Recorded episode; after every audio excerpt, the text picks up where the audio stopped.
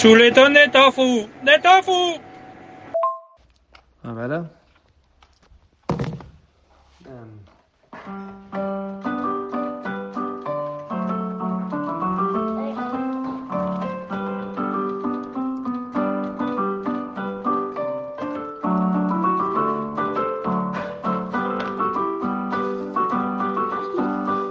Coronavirus.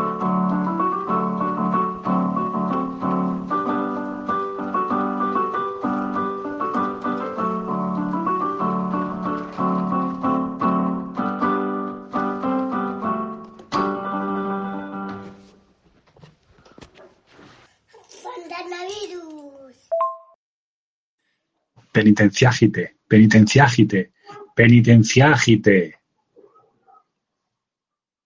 Día 8 del Apocalipsis. ¿Y si todo esto no es más que una conspiración mundial muy loca? No sé, a mí me surgen dudas. Imagino que como todos. Muchas dudas con lo que estamos viviendo. El confinamiento este que nos obliga a quedarnos en casa sin salir bajo pena de sanción. Eh, me, ha llegado, por ejemplo, de un grupo de WhatsApp que estaban usando drones para vigilar azoteas y recintos privados, creo que en Madrid. Rumores, imagino. Y luego está otra cosa que me, que me, que me acecha ahí en la mente y es lo de los personajes célebres que se han ido contagiando tan rápidamente. Yo qué sé, o sea, futbolistas, políticos, sí, y anunciado ahí a los cuatro vientos. Y luego, no sé, no, de momento por, por- por- bien, pero que no, no, se, no se muere ninguno de ellos. No sé, no sé, sospechad, ¿eh? Yo, yo pienso que hay algo ahí. Y, bueno, esto, esto me lleva a, a pensar en una película que no he visto. Y, me diréis, eh, muy bien, ¿no? O sea, no solo reseñamos películas de las que no, no nos acordamos casi nada, sino que además reseñamos películas que ni siquiera hemos visto. Pues, pues sí. Eh, la película que quiero comentar se llama Ten Cloverfield Lane. Es de 2016 y fue dirigida por Dan Trachtenberg. Y aquí creo que está lo más importante, por JJ Abrams, al cual no tengo yo un especial aprecio.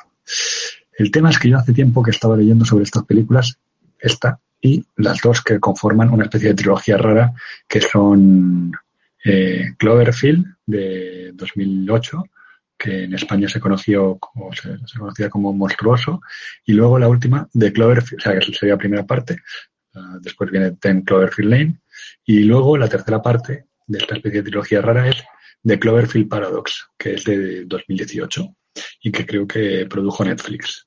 Eh, esto que estaba diciendo tiene que ver porque mínimamente con que la película este de Ten Cloverfield Lane eh, trata un poco el tema de, que hay una chica de pronto amanece, o sea, se despierta en, en una casa y en esa casa ha habido una especie de demente que le dice que ha habido un apocalipsis, del cual ella no recuerda nada, y que ellos y otros tíos más son los únicos supervivientes.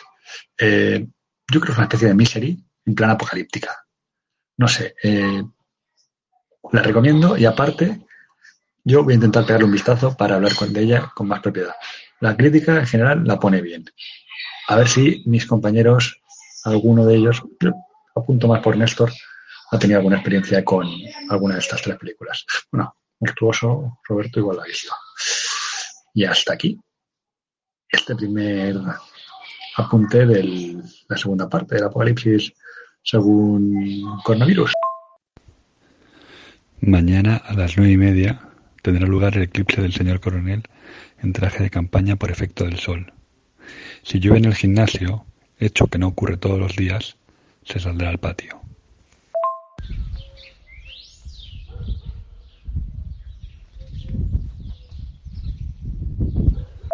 No se oyen mucho los pajaritos, aunque es porque me he acercado, creo. Pero eso creo que es lo que opinan de, lo que acabas de decir, que no, no, entiendo nada de lo que estás hablando. A ver, respecto a lo que los mensajes tuyos anteriores, que esto ya parece un monólogo tuyo. Eh, uy, abres una subsección que me parece súper interesante, que es críticas de películas eh, que no hemos visto. Por ejemplo, las de Cloverfield. Eh, estupendo. Mira, Cloverfield no las he visto. Eh, había oído hablar de ellas. Debo decir que la premisa esta de, de esta chica que se despierta y no sabe dónde está y la tiene un tío allí encerrado que parece el marido aquel de la serie de Roseanne eh, o el o el nota de la peli de los estos de los Cohen eh, y claro, ella se tiene que creer lo que dice este. Debo decir que la premisa me parece interesante, pero mi apuesta es que no se aguanta y que la película es una mierda. Esto es lo que digo sin haberla visto, así que imagínate. Y respecto a otras pelis de eh, confinamientos y virus, os voy a hacer eh, cuatro o dos recomendaciones, no sé cómo verlo. A ver, la primera es eh, por supuesto, El Resplandor de 1980 de Kubrick, The Shining, El Resplandor que hicieron los Simpson, una estupenda versión. Bueno, con ya sabéis de qué va, si no lo habéis visto, pues es que sois imbéciles. 1980, eh, Sherry Duval y Jack Nicholson y el niño se llamaba Danny Lloyd, que por cierto he visto una foto reciente y parece Javier Cámara en gordo, que ya es decir. Eh, pues nada, eh, Jack Torrance, que es el protagonista, se va al Hotel Overlook a hacer como de vigilante de, invierno en el hotel. El niño es rareque y tiene unos poderes para ver una cosilla que es el resplandor. Eh, bueno, en el hotel empiezan a pasar empiezan a pasar cosas. No os puedo contar la película, pero pues, si no lo habéis visto es, imprescindible, incluso con el doblaje español de Shelley Duval eh, que hizo Verónica Forqué, que por cierto fue eh, una petición expresa de, de, Kubrick, que hay mucho criticarlo, pero es que Kubrick lo quería así, lo que quiere decir que Kubrick en realidad de doblaje no tenía ni puta idea. Y las otras tres recomendaciones, que en realidad es una, es eh, una filmografía de un, de un director, que es por supuesto John Carpenter, que es especialista perfecto en películas eh, de gente confinada que no puede salir. Todas sus películas van de gente encerrada en un sitio que no puede salir. Eh, porque pasa algo fuera. Eh, yo voy a recomendar tres, porque son tres de las que más me gustan, o quizás las que más me gustan. Así en orden, del año 82, La Cosa, claro, con Carrasel.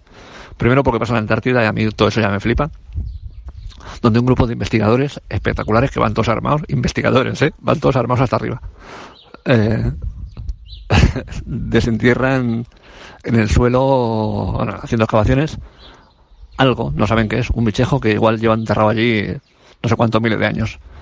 Y la cosa se empieza a liar eh, tardísima. Y claro, están allí encerrados y, y es como ahora con el puto coronavirus, que no saben quién está infectado y y se ponen todos paranoicos. Espero que no acabemos igual.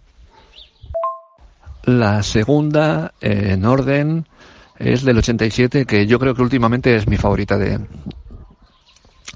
de Carpenter, que es El Príncipe de las Tinieblas, eh, Prince of Darkness, en la cual hay un sacerdote que se llama, no recuerdo cómo, el actor es Donald Pleasance, que descubre, como en una iglesia, el sitio donde aparentemente está eh, descansando, durmiendo, enterrado, el, el demonio. Y, y, claro, pues las cosas que pasan en las pelis, pues por lo que sea lo despiertan o, lo revivan. Y hay un grupo de estudiantes allí eh, que están investigando a ver qué coño está pasando, porque todo el mundo se está volviendo loco fuera. También otra especie de virus fuera, porque como está volviendo el demonio. Y que por cierto sale Alice Cooper, eh, que es uno de los que está fuera que no se puede salir fuera, claro, porque si no te pelan los, los secuaces del demonio. La película es, maravillosa. Es una especie de reverso juro de, de Golpe a la Pequeña China, otra película de Carpenter que no tiene que ver con esto, que a mí me encanta.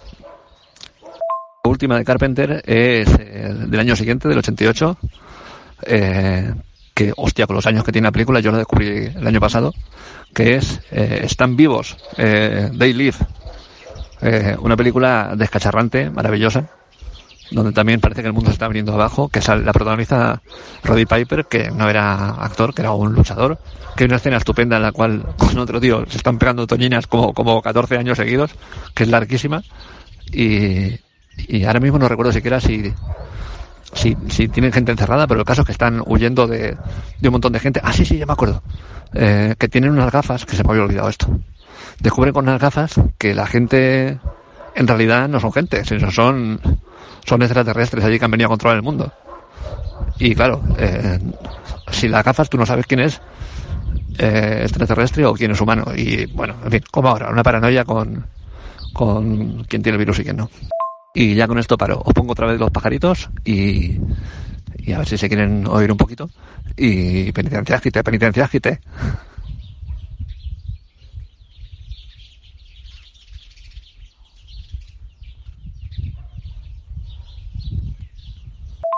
Uf, te has regalado, ¿eh? Madre mía, eh, ocho audios seguidos. Eh, y la mitad con tonterías, o sea, no, no, muy bien. La, otra mitad son excelsos, o sea que, que muy bien. Eh, es el día 9 del apocalipsis ya. Eh, esto sigue muy, muy bien, ¿eh? Lo, lo estamos llevando a tope. Mi hijo bosteza, eh, mi señora ronronea. em, pues un montón de temas ahí has sacado ahí de pronto. Y aparte yo tenía mi guion para hoy, que lo dejaré para dentro de dos semanas y da igual, o sea que... el resplandor, muy bien. Puedo... No voy a dejar de decir muy bien. Lo voy a enlazar eh, con esta premisa que hemos sacado, que creo que puede ser maravillosa, que es comentar películas que no hemos visto. Y voy a hablar de la segunda parte, que sacaron hace este- el año pasado, creo. La de Doctor Sueño o, o algo así.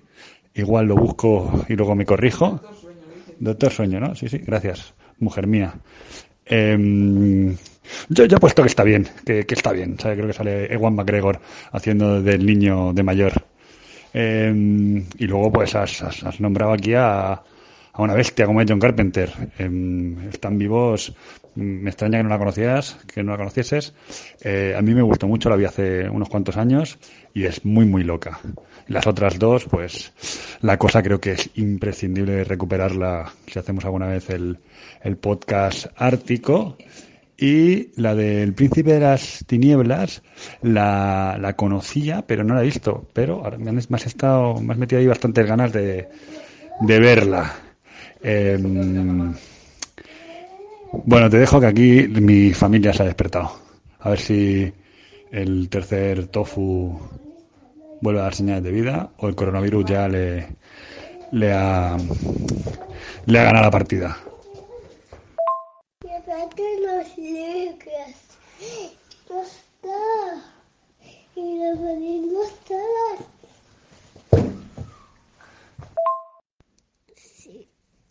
Hay el bichillo, que no entiendo lo que dice, pero qué bonito es. Y están vivos sí que la conocía, sí, pero es una de esas películas que conoces, conoces y por lo que sea no la has visto, pero estos son errores que todos tenemos. Eh, pero sí, sí, altamente, altamente recomendable. Y si no has visto El Príncipe de las Tinieblas, bueno, a mí es que me encantó. Ya te digo, a día de hoy, de Carpenter, que me gustan todas, claro, eh, hasta las malas me gustan, de Carpenter, actualmente la que más me gusta. A ver el coronel virus cuando se incorpore al, a los audios, a ver qué comenta. Sobre Carpenter, un, un par de cosas. Hostia, las malas, por ejemplo, vampiros. Uf, hay que echarle cariño, ¿eh? Que, que, que igual sí, pero yo ahora mismo la recuerdo como que. que no mucho, ¿eh? Aunque bueno, si igual si la vuelvo a ver, siendo Carpenter, igual le, le- le- pienso que es mejor de lo que, de lo que recordaba. Y por otro lado, de, de Están vivos, hay, si no, esto es que a veces la memoria es un poco compleja. Eh, hay una imagen muy icónica donde sale eh, un cartel como electoral, así como de propaganda electoral, donde se ve uno de los bichos estos, de los extraterrestres, que tiene así pinta de marcianos de, Mars Attacks un poco, cuando los ve el Roddy Piper a través de las gafas, y que, no- esto igual me lo estoy inventando, pero me parece que ponía algo así como obey, obedeced, debajo. No, no, sí, respecto a lo que decías de Carpenter, sí, no te quito la razón. Lo que pasa es que Carpenter es ese ya, es ese tío mayor, ese, ese familiar ahí que tienes tú, que le tienes cariño, entonces ya lo que haga todo te parece bien. Pero tiene, tiene mierdacas, tiene, te recuerdo, eh, ¿cómo era? Memorias de un hombre invisible con Chevy Chase, del 90-92, que, que no se puede aguantar, o sea, que es insoportable. Y mucho peor que vampiros tiene Fantasmas de Marte, eh, que también es, del- es que los 90 fueron duricos para Carpenter. Eh, pero aún así, pues es que yo ya tiene Halloween, tiene La Niebla, estas son muy guays. Pero yo es que eh, yo es que le tengo cariño ya. Y respecto a lo del cartel de Obey, sí, con las gafas puede ver. Eh, Roddy Piper puede ver con las gafas no solo a los extraterrestres, sino los mensajes subliminales que hay eh, por todos lados eh, para que obedezcas y te portes y te portes eh, muy bien. Esto es así. Pues a mí Fantasmas de Marte me gustó, me gustó bastante. Es muy loca, muy, o sea, mezcla incluso más géneros de lo habitual en Carpenter, pero yo qué sé, tiene ese punto tan noventas. Apocalipsis día 10. Eh, estoy en duda sobre si ayer dije lo de Apocalipsis día 9. Pues mm, no tengo muy claro, ¿eh? porque como lo grabé desde el ordenador en vez de desde el móvil, eh, no sé, ya repasaré bien los audios y si lo he dejado, pues bueno, ya está dicho. Eh, mm, hoy no tengo nada más que decir. Por fin. Es que paya- eres un pesado. Eh, me estoy preparando una intervención que os va a dejar con el culo torcido.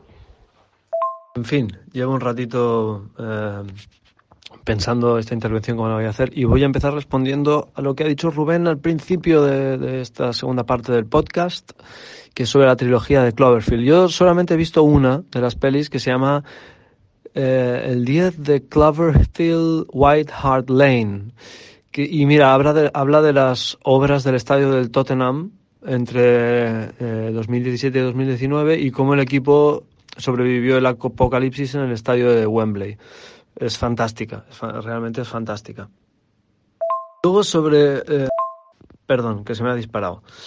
Eh, después sobre la super intervención de, de- sobre John Carpenter de- del Roberto, eh, pues lo voy a resumir de la siguiente manera. Voy a hacer un pequeño diálogo en homenaje a el episodio 3 de Leslie Nielsen que estuvimos haciendo ya hace un tiempo y que ya salió publicado. Y, lo voy a reducir a una pequeña conversación entre dos personas que están hablando de boxeo también, ¿vale? Entonces, dice así, el primero dice, Roddy Piper, sí, luchador. Eh, su verdadero nombre era Donald Pleasance, eh, peleaba bajo el nombre del Príncipe de las Tinieblas. Eh, lo vi luchar contra Chevy Chase, alias el Hombre Invisible. Era Halloween. Y el otro le responde, no, tú viste a Alice Cooper, que como luchador dio su primer golpe en la pequeña China durante un día de niebla. Peleaba bajo el nombre de La Cosa. Su verdadero nombre era Stan Vivos, que era primo de John Stamos. Uno era tercera persona del plural y el otro era primera persona del plural. Aquí he, quer- he querido recordar también un, pequeño gag que salió en alguno de los episodios, no recuerdo ni cuál, que era los primos de nombres. ¿Os acordáis los primos de nombres? Pues en este caso, primos de, nombre y, y el otro de apellido, ¿no? Tenemos Stan vivos y John Stamos, ¿no? O sea, Stan es ellos y Stamos somos nosotros, ¿no? En fin, por ahí van los tiros. Y bueno, también quería acabar mi intervención pues haciendo unas recomendaciones, igual que vosotros, que bueno, sabéis un montón de cine y ah, yo soy un... Nada, un capullo en, comparación con vosotros, pero bueno, eh, quería, quería recomendaros, mira, del director Jonathan Wiley, eh, me gustan mucho dos películas, una no me acuerdo cuál es, y la otra es del año 1990, y se llama La Casa Dorada en los confines del mundo terrenal. En inglés, The Golden House at the Ends of the Earthly World. En Latinoamérica fue traducida como La Morada Dorada en los confines del terreno mundial. Y explica la historia de, de cómo un padre tiene que tratar de ocultar a su perro que los extraterrestres han llegado a la Tierra en forma de gatos moteados. Es súper intensa, súper intensa. De hecho, ganó el Oscar a la mejor película con animales del año 1989. Eh, y después también otra película mucho más reciente del director James Ravenclaw, eh, del mismo año 1989. Eh, la película se llama Brother, My House is Purple, que en España se tradujo como Colega, estoy perdido en Alaska. Y en Latinoamérica le dieron el nombre de Hermano, mi morada es morada. Que, trata de, la, de, la, historia de un sacerdote que descubre la fe durante el confinamiento de 1968 en Europa del Este, después de la guerra entre Groenlandia y el norte de Escocia eh, por las tierras de Islandia. Son dos peliculones que os los recomiendo mucho. Encanta sobre todo lo de lo de bueno, os quiero hacer dos recomendaciones de un director. Eh, la primera no me acuerdo y la segunda es tal. Si no recuerdo mal, eh, Hermano mi morada es morada tuvo también distribución en, en Corea del Sur y allí creo que la, le, llamaron algo así como... O sea, no respetaron mucho el, el, nombre original, pero sí que mantuvieron cierta idea, ¿no? Y era algo así como Legión de dioses y hombres contra el espíritu maligno que asola el desgraciado mundo de No. Eh, me parece a mí que el título coreano es demasiado largo hasta para ser falso, ¿eh? Digo, eh, no sé. Por cierto que aprovechando la reclusión monástica esta a la cual nos somete el coronavirus, estoy aprovechando para hacer eh, empanada gallega.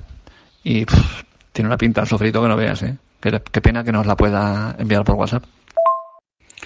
Día 11 del apocalipsis, pasado. Buenas tardes. Es el día 12 del apocalipsis y hoy os quiero proponer un pequeño juego. Aquí es cuando debería sonar una especie de melodía de como de concurso. El juego es eh, adivinar la película.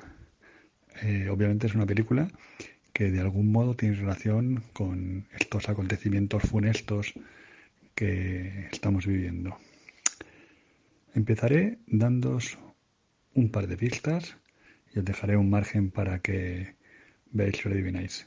Si no, pues seguiré dando pistas. La primera pista es el año de su producción, 1962. Y la segunda pista es el país donde se rodó, México. Venga, hagan juego. Hombre, Ru, eh, vas a tener que subir un poco el nivel de dificultad, ¿eh? eh peliculón de Buñuel, El Ángel Exterminador. Eh, maravillosa. Hostia, hacía tiempo que no pensaba en esta película. Uh, un grupo de, de burgueses mexicanos que se reúnen en, en una fiesta y bueno, es que hay que verla, ¿eh? Bueno, llega el momento que se tienen que ir y por lo que sea, por lo que sea, no, no pueden salir. O sea, no, no hay nada físico que lo impida, pero no, no pueden salir de la casa, entonces tienen que volver para adentro. Y, y hasta aquí puedo leer. Es que es una película que merece muchísimo la pena verla. Hostia, como no había caído yo en esta película antes, madre mía, qué ganas de verla otra vez. Pues efectivamente era El Ángel Exterminador, una um, excelentísima película de, de, Buñuel, posiblemente uno de los grandes directores de la historia. Y bueno, creo que es muy adecuada reseñarla en estos tiempos de confinamiento forzoso. Eh, yo, en mi habitual esnovismo, diré que esa película no es, de mi, no es mi favorita de Buñuel, aunque sí que es de las mejores. Y señalaré una película que hizo tres años después, también en México, y también protagonizada por Silvia Pinal, que es Simón del Desierto, que bueno, yo también la recomiendo mucho, no tiene absolutamente nada que ver con, peli de confinamiento, ni de virus, ni demás, y trata de, de un de un, un un cristiano de estos anacoretas que se dedica a vivir en, un, en una columna, un, lo que se conoce como un estilita. Y, y, es una peli curiosísima, muy interesante y con, con unos problemas interesantes también de, de la financiación que provocan que la película se tenga que hacer de una manera determinada. Eh, aparte de recomendar el Exterminador, recomiendo yo mucho Simón del Desierto. Y hasta aquí. Ah, por cierto, El Ángel Exterminador también es el, el título de un disco de Carlos Berlanga. El primer disco que sacó en solitario, después de separarse de Alaska y Dinarama. Ahí dejo el dato. Bueno, y Simón del Desierto es una. En realidad no llega a ser una película, es un mediometraje, son cuarenta y pico minutos, muy corto, y un poco de confinamiento, un poco sí que va, ¿eh? eh es muy recomendable, por supuesto. Eh, Ru, recomiéndanos, porque a mí soy el que, vamos, el primero que le gusta el cine, pero recomiéndanos eh, algún libro o alguna cosa así escrita relacionada con, con todo ese tema, que tú sabes, Tron. Ayer fue el día 13 del apocalipsis loco y televisado que estamos viviendo y por lo tanto hoy es el día 14, X palito V. atendiendo a tu petición, Roberto, voy a hacer la mención de un relato que a mí me gustó mucho y que tiene que ver con la idea del confinamiento. Es ciencia ficción, está escrito por J.G. Ballard James Graham Ballard, autor muy conocido gracias a su obra Crash y también a su autobiografía El Imperio del Sol, de las cuales hay sendas adaptaciones cinematográficas. Crash, mm, dirigida por David Cronenberg en 1996, eh, muy interesante, con, con alguna de Arquette por ahí, em, donde gente se pone cachonda Mm, en accidentes de coche o en coches que han sufrido siniestros. Eh, cuando salió el libro en el 73 causó bastante revuelo en, en Inglaterra. Eh, el Imperio del Sol, por otra parte, es una adaptación de Steven Spielberg del 87 creo y protagonizada por un muy joven Christian Bale y John Malkovich. Que también he leído por ahí en la Wikipedia, aunque no lo recuerdo, sale Ben Stiller. A mí ambas películas me gustaron mucho. Eh, de formas diversas, claro. Aunque las dos son bastante cafres. Eh, algo que tiene mucho de, de, Valar, que es una persona así que le gusta rozar temas comprometedores. Bueno, el relato corto se llama 13 a Centauro, o en inglés 13 to Centaurus. Es de 1962, mismo año que El Ángel Exterminador, que reseñábamos previamente. Y a mí me gusta mucho porque trata sobre. Mm, es una, una, especie de historieta corta sobre mm, una, un viaje interplanetario, bueno, interplanetario, no, perdón, interestelar, eh, una misión que va a Centauro, eso lo del título de Centauro, eh, donde en una nave viajan varias familias o varios clanes familiares, como los llama el autor, eh, y tienen que convivir en un espacio muy, muy reducido. El, el relato es muy, muy corto y no trata específicamente, o sea, no desarrolla mucho eso del confinamiento, aunque lo deja entrever ciertas cosas que utilizan para sobrellevarlo. Eh, tiene múltiples capas, es mm, muy interesante y tiene giros, giros en la trama bastante, bastante interesantes también. Em, nada, se puede leer muy fácilmente y encontrar muy fácilmente en internet, por lo que os lo recomiendo ya.